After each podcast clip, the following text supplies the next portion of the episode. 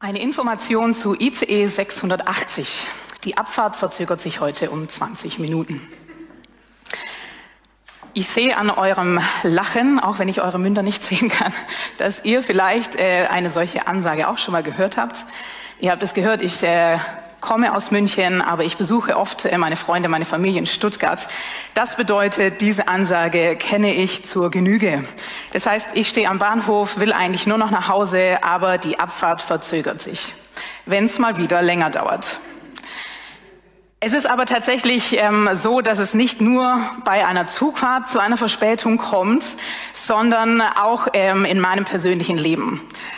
Seit ich mich erinnern kann, will ich eigentlich heiraten, Kinder bekommen, eine eigene Familie gründen. Doch die Abfahrt verzögert sich. Der Zug kommt irgendwie nicht.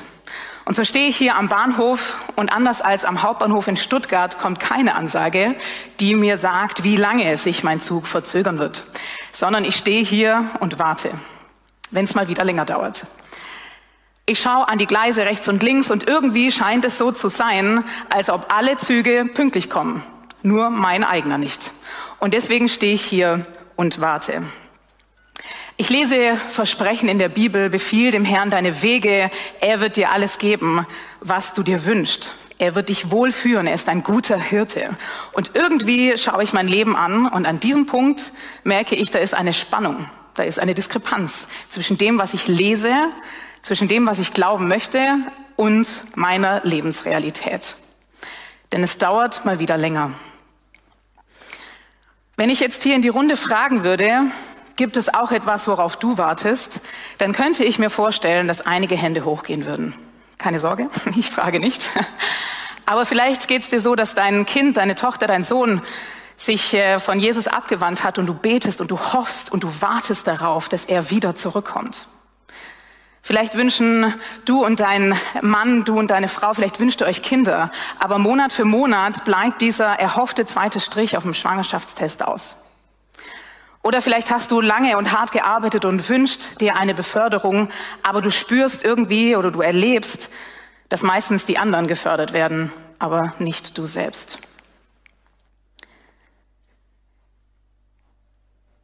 Ich würde gerne sagen, dass ich durch die lange Zeit des Wartens zum Experten geworden bin und jetzt Schritt eins bis drei euch mitbringen kann, wie das alles gut funktioniert, wie ihr gut durch diese Wartezeit kommt und wie vielleicht auch das, was, worauf ihr wartet, schneller in euer Leben kommt. Wenn du das äh, gehofft hast heute, muss ich dich leider enttäuschen, denn äh, ein solches Patentrezept gibt es nicht. Aber ich möchte dich und auch mich heute ermutigen, weiter zu warten weiter dran zu bleiben und nicht aufzugeben. Im Prediger 3, Vers 11 gibt es einen Bibelvers, der wie so das Motto der ganzen Predigt sein soll. Für alles auf der Welt hat Gott schon vorher die rechte Zeit bestimmt. In das Herz des Menschen hat er den Wunsch gelegt, nach dem zu fragen, was ewig ist. Aber der Mensch kann Gottes Werke nie voll und ganz begreifen. Der erste Teil, den finde ich super. Gott hat die richtige Zeit, er hat es gut geplant, er hat einen guten Plan. Den letzten Teil des Verses mag ich nicht ganz so. Ich würde gerne verstehen, ich würde gerne alles begreifen können und ich hätte eben gerne diese Ansage am Hauptbahnhof meines Lebens. Die Abfahrt des ICEs verzögert sich um so und so viel Zeit. genau, aber trotzdem möchte ich uns heute Mut machen, weiter zu warten. Auch in der Bibel finden wir viele Personen, die gewartet haben. Eine Person, die mir sofort einfällt, oder zwei Personen, sind Abraham und Sarah. Abraham war 75 Jahre alt, als Gott ihm verspricht, dass er zahlreiche Nachkommen haben wird. Das steht in 1. Mose 12, Vers 1 bis 2. Und der Herr sprach zu Abraham, geh aus deinem Vaterland und von deiner Verwandtschaft und aus deines Vaters Hause in ein Land, das ich dir zeigen will. Und ich will dich zum großen Volk machen und will dich segnen und dir einen großen Namen machen und du sollst ein Segen sein. Gott verspricht Abraham, du wirst der Stammvater eines großen Volkes sein. Dazu muss man erstmal Kinder bekommen, das ist irgendwie recht logisch. Abraham war 75 Jahre alt, in der Relation zu heute, äh, wahrscheinlich noch in einem Alter, wo man Kinder bekommen kann, war also irgendwie noch menschlich möglich. Wir wissen aber, wenn du die Geschichte kennst, dass es nicht bei diesem schnellen, ähm, bei dieser schnellen Einlösung des Versprechens geblieben ist, sondern Sarah und Abraham mussten 25 Jahre warten. Ich sage immer zu Gott, bitte 25 Jahre wäre mir jetzt ein bisschen zu lang, aber äh, man weiß es nicht. Gott hat den richtigen Zeitpunkt. Und ich finde es ähm, faszinierend, dass es eigentlich immer dann zum Problem wird, wenn wir einen Spaziergang erwarten, aber dann wird es eigentlich eher eine Wanderung. Und das finde ich ist auch ein richtig gutes Bild, diese Wartezeit zu veranschaulichen. Ich bin eine Person, ich liebe Bilder und ich liebe es auch, ähm, das Leben wie mit Bildern zu vergleichen, weil es mir hilft, Dinge vielleicht auch äh, auszusprechen. Und das Bild der Wanderung, finde ich, ist für so Wartezeiten sehr gut geeignet. Und ich glaube, es kommt immer dann zum Problem, wenn ich mich für einen Spaziergang bereit gemacht habe, so die Runde um den Block, und dann wird es aber leider zu einer Wanderung. Gleichzeitig mag ich das Bild, weil es veranschaulicht, ich stehe gerade hier vielleicht am Fuße des Berges und ich sehe da oben, da ist mein Ziel, da möchte ich hin. Aber der Weg dahin ist manchmal steil und manchmal anstrengend. Es kann also sein, ich stehe hier unten am Berg, am äh, Fuße des Berges, eben allein stehend und möchte gerne zum Gipfel Beziehung. Oder ich stehe hier als Ehepaar und ich möchte zum Gipfel Eltern. Oder was auch immer äh, du erwartest. Dieser Berg symbolisiert das, worauf wir warten. Wir wollen am Gipfel ankommen. Ich liebe die Serie Die Bergeretter. Ich weiß, es ist super unlogisch und so würde es in der Wahrheit auch nie sein, aber trotzdem mag ich die Berge, deswegen vielleicht auch München. Und es gab eine Serie oder eine Folge von den Bergrettern, da sind zwei Leute mutig losgewandert und plötzlich kamen Steinschläge. Also auf dieser Wanderung kamen Steine von oben. Und ich habe mir mal ein paar Gedanken gemacht, was können denn auf unserer Wartwanderung so Steine sein, die uns in den Weg fallen, die uns vielleicht daran hindern können, weiterzugehen. Und ich habe die mal hier mitgebracht. Das wäre der erste Stein. Der erste Stein ist das Thema Einsamkeit. Ich glaube, das ist das, was uns äh, viel zu schaffen macht, das Thema Einsamkeit. Mir geht es oft so, dass wenn ich mich ähm, in christlichen Kreisen bewege, dass es wirklich viele Ehepaare und Familien gibt und das feiere ich. Ich liebe das. Aber es bewirkt manchmal, dass ich mich irgendwie in meiner Situation unverstanden fühle. Irgendwie kann ich auch nicht ganz beschreiben, was ist da eigentlich in mir los. Ich kann doch eigentlich, ich habe doch eigentlich alles, wofür, was ich zum Leben brauche. Ich habe hab eine Wohnung, ein Dach über dem Kopf, was zu essen. Gerade in der heutigen Zeit, darf ich überhaupt noch mehr münden wollen? Darf ich das überhaupt? Und irgendwie habe ich auch das Gefühl, ich kann jetzt ja meine Freundin nicht schon zum hundertsten Mal darüber in Kenntnis setzen, dass es da diesen Wunsch in meinem Leben gibt und ich gerade nicht genau weiß, wie ich mit diesen Emotionen umgehen soll. Und die, das bewirkt oft, dass ich mich einsam fühle. Ich habe das Gefühl, irgendwie versteht mich keiner. Vielleicht geht es dir ähnlich, dass du sagst, hey, das Thema, was mich bewegt, ich weiß gar nicht genau, wie ich darüber reden soll oder wie, wie ich da durchkommen soll. Und die Einsamkeit packt mich. Und ich habe in meinem eigenen Leben gemerkt, dieser Wunsch kann auch dazu führen, dass ich mich bei Gott einsam fühle dass es mich irgendwie von Gott trennt, weil es eben diese Diskrepanz gibt zwischen dem, was Gott mir versprochen hat und zwischen dem, was aber meine Realität ist. Und es fällt mir schwer, daran zu glauben, dass Gott es wirklich gut meint mit mir. Ich weiß und ich lese das in der Bibel, dass Gottes Liebe, dass mich nichts von Gottes Liebe trennen kann. Und das ist eine mega Zusage zu wissen, egal wie ich mich verhalte und ob ich mich zurückziehe oder nicht, Gott ist immer da und seine Hand ist immer ausgestreckt. Und trotzdem merke ich, manchmal wird es einsam in meiner Gottesbeziehung weil ich auch da nicht mehr weiß, was ich noch sagen soll und wie ich noch weitermachen soll. Ich glaube, dass äh, gerade auch der Teufel das nutzen möchte, solche Wanderungen, dass wir getrennt werden von Gott in, in unserer Einstellung zu ihm vielleicht. Wie gesagt, ich glaube, dass nichts uns von Gott trennen kann, aber wir können uns von Gott zurückziehen. Ein zweiter Stein, sehr schwer, ist das Thema Vergleichen.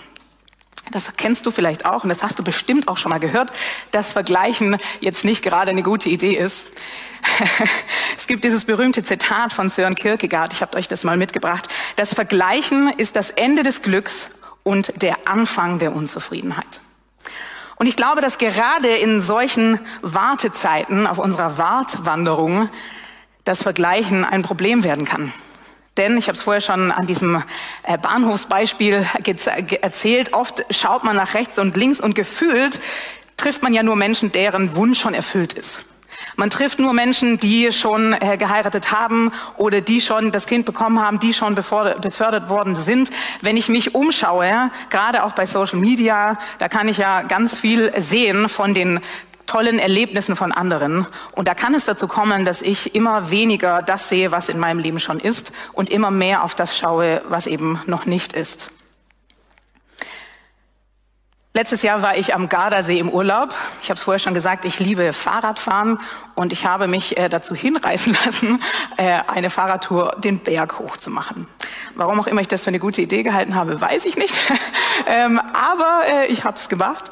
Und vorher wurde mir gesagt, Agnes, du musst in deinem eigenen Rhythmus bleiben. Schau auf deine Atmung, schau auf deinen Weg, bleib bei dir. Ja, da habe ich gedacht, super, radeln wir mal los. Allerdings auf dem Weg ist mir aufgefallen, oh, der ist ja viel schneller als ich. Oh, der, der macht es irgendwie anders. Ah, der fährt im Stehen, ich muss ha. Und dann äh, war nämlich mein Rhythmus relativ schnell äh, wieder dahin. Und ähm, das war tatsächlich anstrengend zu sagen, ich bleib bei mir. Ich schaue nicht nach rechts, ich schaue nicht nach links, sondern ich bleib bei mir. Als nächsten Stein das können wir auch bei Sarah und Abraham sehen, äh, das Thema Abkürzungen. Manchmal haben wir vielleicht das Warten leid und sagen, na, jetzt hat's Gott irgendwie nicht so ganz auf die Reihe bekommen. Ich pack mal lieber selber an und gehe eine Abkürzung. Wir lesen das von der Abkürzung von Abraham und Sarai in 1. Mose 16, 1 bis 2. Abraham und Sarai konnten keine Kinder bekommen, da Sarai unfruchtbar war. Eines Tages schlug sie ihrem Mann vor, Du weißt, dass der Herr mir Kinder versagt hat. Aber nach den geltenden Gesetzen kannst du mir durch eine Sklavin Kinder schenken. Darum überlasse ich dir meine ägyptische Magd Hagar. Vielleicht werde ich durch sie doch noch Nachwuchs bekommen. Abraham war einverstanden. Aus heutiger Sicht ist diese Stelle völlig crazy, aber damals war das gang und gäbe. Damals war das, ich sag mal, eine legale Art und Weise, ähm, ein Kind zu bekommen. Und trotzdem war es ein Alleingang. Es war eine Abkürzung von Abraham und Sarai, weil Gott hatte ihnen eigene Kinder versprochen. Es war wie so eine Notlösung vielleicht. Und ähm, ich glaube, dass wenn wir Abkürzungen nehmen im Leben, dass wir dann irgendwann den Umweg gehen müssen. Und das ist auch tatsächlich so. Ich finde es wirklich ähm, erschreckend letztendlich, was diese Abkürzung für Konsequenzen hatte. Weil dieser Sohn Ismael am Ende die Nachkommen von Ismael Feinde wurden von den Nachkommen von Isaac. Also diese Abkürzung hatte krasse Konsequenzen. Und ich glaube, dass wir auch in unserem Leben auf unserer Wartwanderung vielleicht versucht sind, mal eine Abkürzung zu gehen. Jetzt im Beispiel Partnersuche, vielleicht sage ich, hey, ich lese es in der Bibel und ich will für mich einen Partner haben, der auch mit Jesus unterwegs ist. Aber vielleicht sage ich irgendwann, na gut, ist mir jetzt eigentlich auch egal, weil ähm, da passiert ja nichts. Dann gehe ich diesen Kompromiss ein, obwohl ich es eigentlich anders möchte. Aber ich gehe diesen Kompromiss ein und ich gehe diese Abkürzung. Das wäre jetzt ein Beispiel aus dem Bereich Partnersuche. Ich glaube, bei jedem Bereich warten kann ich da eine Abkürzung finden, wo ich einen Kompromiss eingehe, wo ich vielleicht nicht nach meinen Werten handle, wo ich nicht auf Gottes Stimme höre, weil ich das, was ich haben möchte, jetzt haben möchte. Wir sind also auf unserer Wartwanderung und uns äh, kommen hier so ein paar Steine entgegen. Aber ich kann dich beruhigen, hier möchte ich nicht stehen bleiben. Es wäre ein bisschen eine komische, negative Predigt, wenn ich jetzt hier aufhören würde.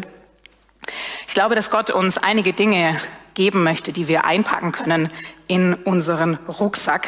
Den habe ich jetzt hier auch mal mitgebracht. Was können wir in unseren Rucksack einpacken, der uns, das uns hilft, bei dieser Wartwanderung anzukommen und nicht vorher aufzugeben? Als erstes habe ich eine Feschberdose mitgebracht.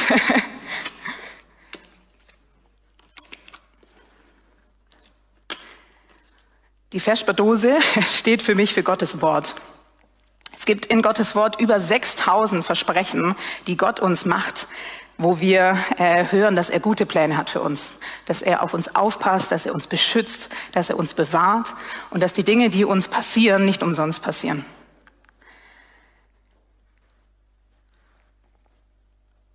In Jeremia 15, Vers 16 heißt es, Gottes Wort ist meine Speise. Oder in anderen Übersetzungen, ich habe deine Worte verschlungen. Weiß nicht, wie es dir geht. Bei mir in meinem Alltag ist es oft so, dass ich eher so ein äh, Lunch to go nehme. Ich beiß einmal kurz ab und bin schon wieder weiter. Aber ich habe gemerkt, auf dieser Wartezeit, auf dieser Wartewanderung ist es wunderbar, sich mal hinzusetzen, Pause zu machen und wirklich dieses Wort zu essen, wirklich mit diesem Wort äh, unterwegs zu sein. Und ich merke, dass eine Sache, die mir total geholfen hat, ist, Gottes Wort nicht nur zu lesen, sondern Gottes Wort auszusprechen. Wir lesen, dass äh, in der Bibel das Worte Macht haben. Und es hat auch so eine Kraft und so eine Power, wenn wir Gottes Wort aussprechen, wenn wir Gottes Wort über unsere Situation proklamieren. Zum Beispiel Psalm 3, Vers 4. Denn das Wort des Herrn ist zuverlässig. Treu ist er in allem, was er tut. Und ich glaube, dass wenn wir auf dieser Wartewanderung nicht mehr können, dann hat es so eine Kraft, solche Worte zu proklamieren. Ich glaube daran, dass du zuverlässig bist. Ich glaube daran, dass du treu bist und dass du zuverlässig bist in allem, was du tust. Lasst uns wieder anfangen, Gottes Wort zu, uns mit Gottes Wort zu beschäftigen, uns Zeit zu nehmen für Gottes Wort und Gottes Wort und seine Wahrheiten zu proklamieren, sie auswendig zu können und in den Situationen, wo uns Angst und Bang wird, in den Situationen, wo wir die Hoffnung aufgeben wollen, vielleicht nach einer erneuten Enttäuschung, zu sagen, jetzt erst recht, ich proklamiere, du hast alles im Griff, deine Pläne sind gut für mich. Ich habe es zum Beispiel so, dass ich in meiner Bibel eine Liste habe von ermutigenden Bibelversen. Dann muss ich nicht erst nachschauen oder irgendwie googeln oder so, sondern ich habe diese Bibelverse. Und im besten Fall habe ich sie auswendig gelernt und kann sie auch in der Mittagspause auf der Arbeit oder irgendwo wirklich aussprechen und proklamieren. Daran ändert sich vielleicht, dadurch ändert sich vielleicht noch nicht meine Situation, aber meine innere Haltung ändert sich. Etwas in mir verändert sich. Und ich habe wieder Kraft, weiterzugehen.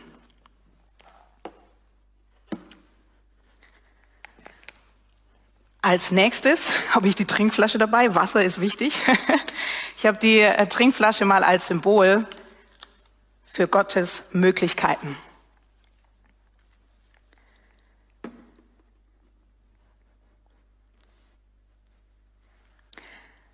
Ich glaube, dass es wichtig ist, dass wir uns wieder neu bewusst machen, dass für Gott nichts unmöglich ist. Auch hier habe ich wieder eine Passage aus der Geschichte von Abraham und Sarah mitgebracht aus 1. Mose 18, 9 bis 14. Abraham und Sarah, vielleicht kennst du die Geschichte, bekommen Besuch von drei Männern, drei Engel. Sie sagen, der eine sagt, glaub mir, nächstes Jahr um diese Zeit komme ich wieder zu euch und dann wird Sarah einen Sohn haben. Sarah stand hinter ihnen im Zelteingang und lauschte. Sie lachte heimlich.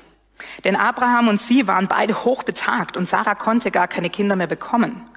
Darum dachte sie, ich bin alt und verbraucht und meinem Mann geht es genauso. Sehr nett. Wir werden uns wohl nie mehr über ein Kind freuen können. Nein, die Zeiten sind längst vorbei. Aus menschlicher Sicht gesehen sind die Zeiten zum Kinderkriegen vorbei. Da sagte der Herr zu Abraham, warum lacht Sarah? Warum zweifelt sie an meinen Worten, dass sie noch ein Kind bekommen wird? Für mich ist nichts unmöglich. Nächstes Jahr um diese Zeit komme ich wieder zu euch, dann wird Sarah einen Sohn haben. Auf unserer Wartwanderung ist es unglaublich wichtig, dass wir mit Gottes Möglichkeiten rechnen.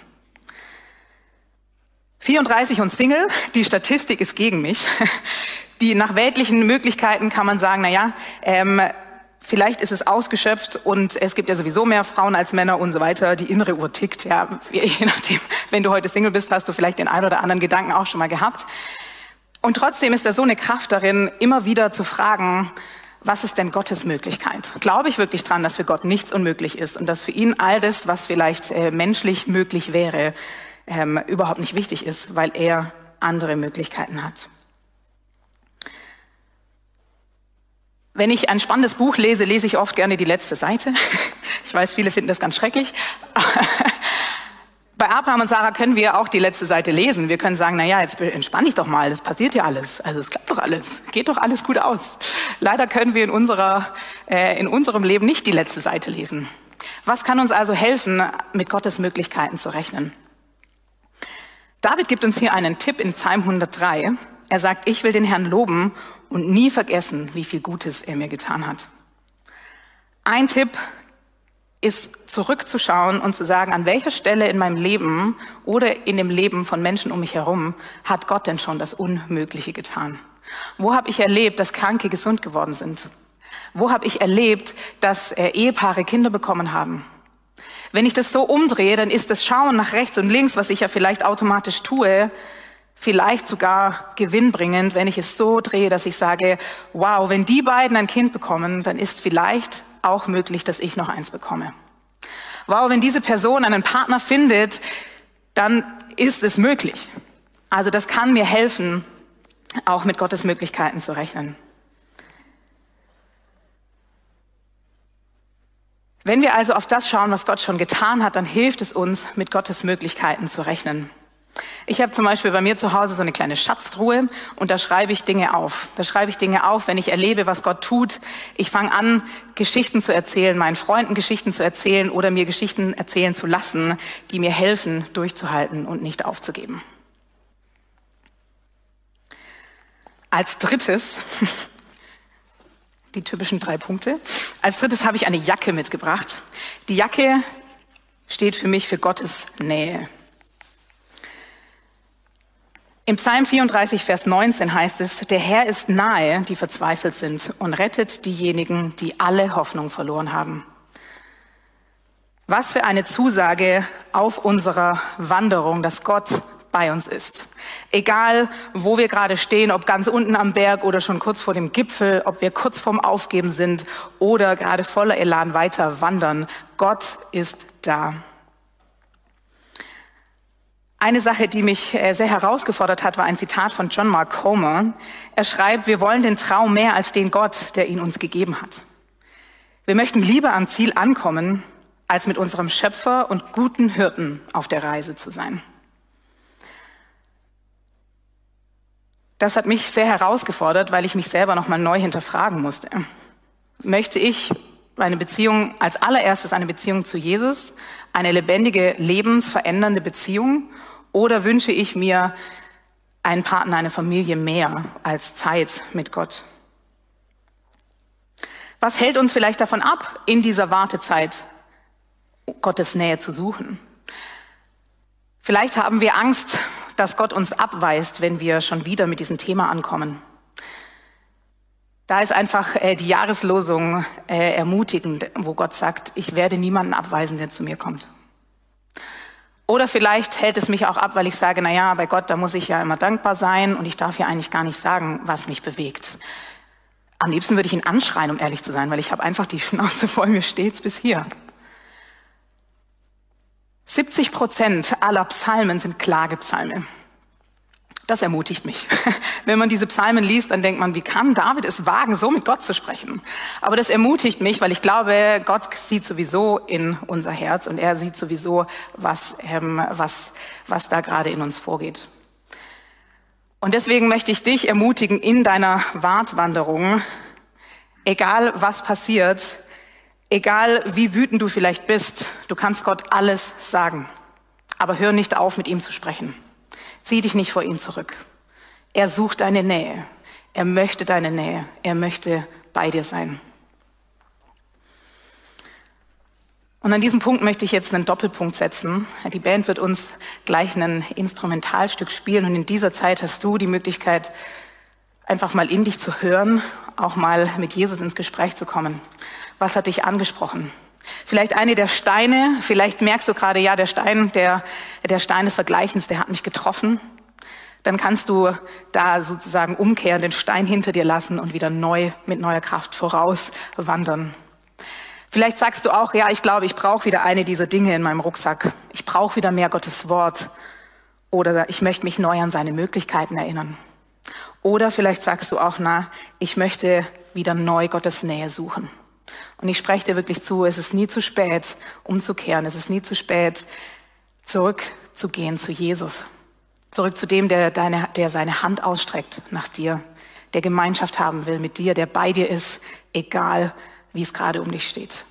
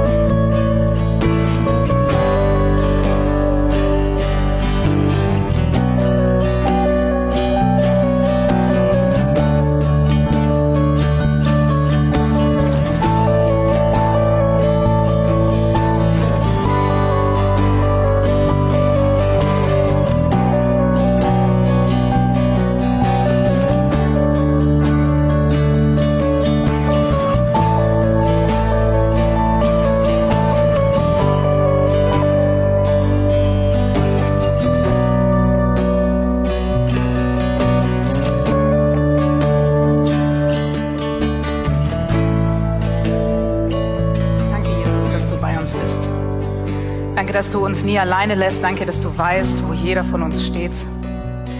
Und ich bete, dass du deine Versprechen erneuerst. Ich bete, dass du wieder neu den Mut in uns anfasst, weiter anfachst, weiterzugehen, nicht aufzugeben, weiter daran festzuhalten, dass deine Wege gut sind, dass du, dass bei dir nichts unmöglich ist. Jesu, und ich bete wirklich von ganzem Herzen, dass du die anrührst, die einsam sind, dass du die anrührst, die sich isoliert fühlen, die sich unverstanden fühlen. Sei du bei ihnen. Sei du bei ihnen, heile ihre gebrochenen Herzen. Danke, Jesus, dass wir darauf vertrauen dürfen, dass deine Wege gut sind und dass für dich nichts unmöglich ist. Danke, dass du uns aufs Wasser führst und danke, dass wir wirklich wissen dürfen, du gehst mit uns.